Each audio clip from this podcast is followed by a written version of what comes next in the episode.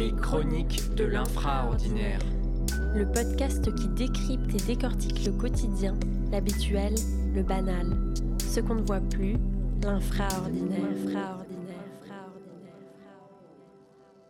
Bonjour à tous, bienvenue pour un nouvel épisode. Cette semaine, nous souhaitions intervertir les deux chroniques. Vous entendrez donc la chronique d'Hugo en premier. N'hésitez pas à nous dire ce que vous en pensez sur notre compte Instagram. Nous avons lancé un petit sondage. Bonne écoute!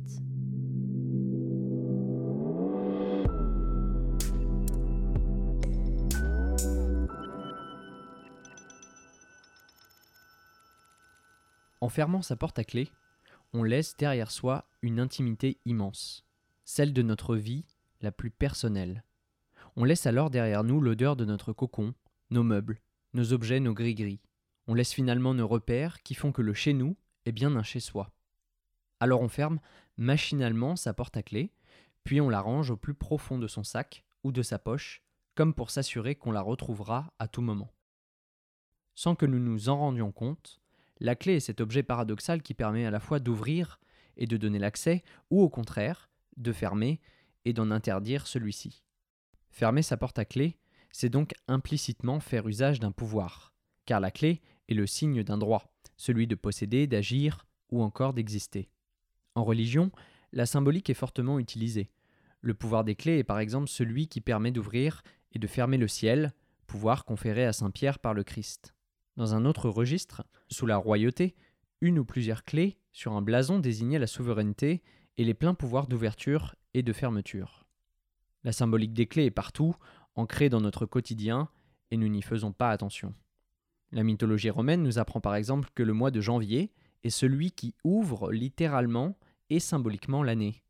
Janvier est issu du latin Januarius, en l'honneur de Janus, dieu romain des commencements et des fins, des choix mais aussi des clés et des portes. Cette riche symbolique qu'on attribue aux clés et aux actions qu'elles permettent de faire a traversé les siècles et dépassé les frontières. Au Japon par exemple, la clé est symbole de prospérité car elle ouvre le grenier à riz. Lorsque vous fermez votre porte à clé, vous ne vous en rendez peut-être pas compte, mais vous réitérez un geste ancestral, un réflexe de protection vieux comme l'homme, qui au fil du temps s'est complexifié aussi bien techniquement que symboliquement. Cet instinct de protection inné est sans aucun doute ce qui vous fait parfois vous retourner alors même que vous venez de fermer votre porte à clé.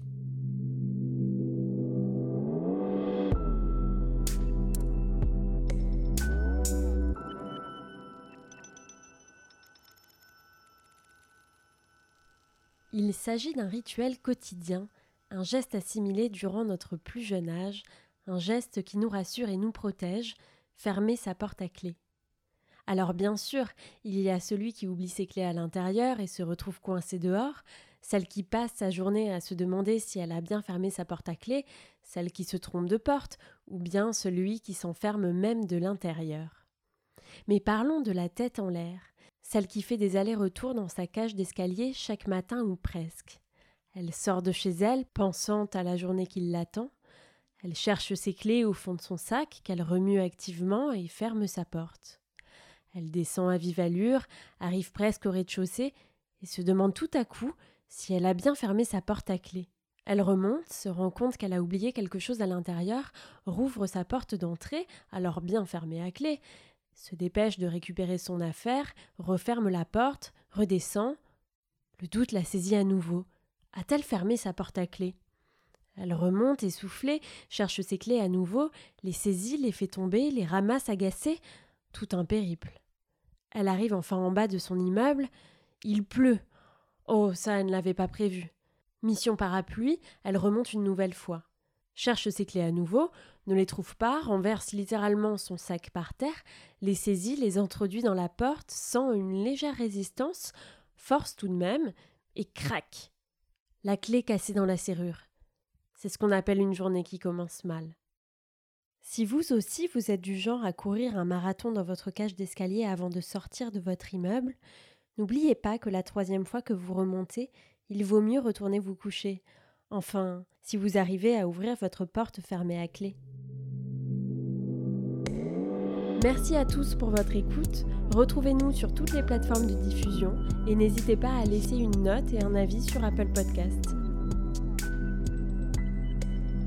Les Chroniques de l'infraordinaire est un podcast de Claire Campi et Hugo Bételu. Le jingle est réalisé par Robin Bételu. J'imagine les illustrations que vous découvrez chaque semaine sur notre compte Instagram. À très vite pour le prochain épisode et d'ici là, n'oubliez pas de vous émerveiller du quotidien.